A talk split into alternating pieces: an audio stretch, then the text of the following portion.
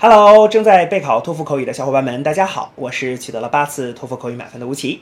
那么今天为你准备了什么样的托福口语的题目呢？我们一起来看一下吧。Some people enjoy spending their free time alone in activities such as reading, thinking, or writing. Others enjoy spending their free time in shared activities with other people. Which do you prefer and why? Begin speaking after the beep.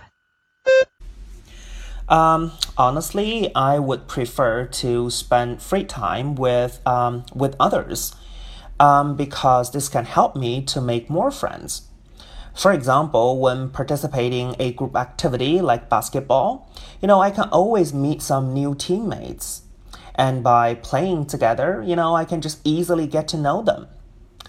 And besides, um, participating in group activities, I think it's just more fun. Again, let's take basketball as an example. You know, the sense of competition just makes the whole game more exciting. You know, everyone is competing to win. Therefore, I would like to participate in group activities. 好的，那么以上呢就是我们今天啊所给出的这段满分回答。接下来需要屏幕前的你做些什么呢？那就是要跟读和模仿这段录音，放一句录音，跟读模仿一句，再放一句录音，再来跟读模仿一句啊！所有的整段录音呢，反复模仿五至七遍。这样的话呢，相信屏幕前的你就可以掌握其中的单词、短语和句型。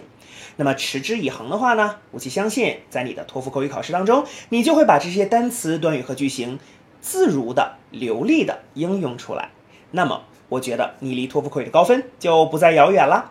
同时，如果你喜欢这段视频呢，不要忘记帮我们按赞，或者是在你的社交媒体上去做转发，可以让更多的小伙伴来了解吴奇老师的脱口秀，并且加入到我们的备考大家庭中。好，请你一起加油，我们明天再见了。